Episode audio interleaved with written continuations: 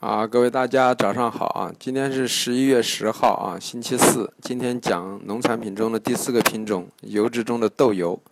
啊，豆油这个品种呢，现在是呃美国呢生产的季节啊，大豆已经完全丰收啊。昨晚的农业部报告已经显示啊，呃嗯，亩产已经达到了啊五十二点五普尔什，这种这种产量是创了历史第三新高啊。那么。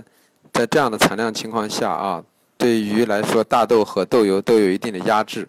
那么反过来就是说，近期格局过程中呢，呃，北美的豆子呢刚刚丰收完，可是南美的呢正在播种期域啊。那么天气对它的产量有很大的影响。嗯，那么。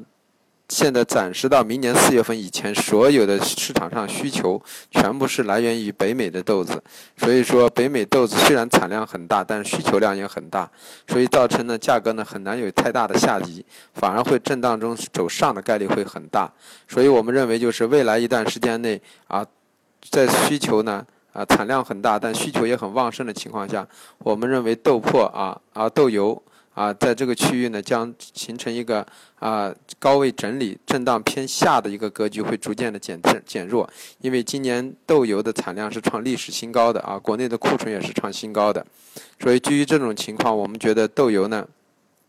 适合呢，在后期呢，适合逐渐的反弹去沽空的格局，特别是在幺七零五合约上，适量的去找高点去抛空，因为我们认为油脂呢，虽然现在是马上进入春啊春节之前呢是需求的旺季，但是由于产量很大，我们认为呢价格很难有太高的上移啊，嗯，所以油脂呢适当的是逢高点逐渐的放空为主要的一个方式。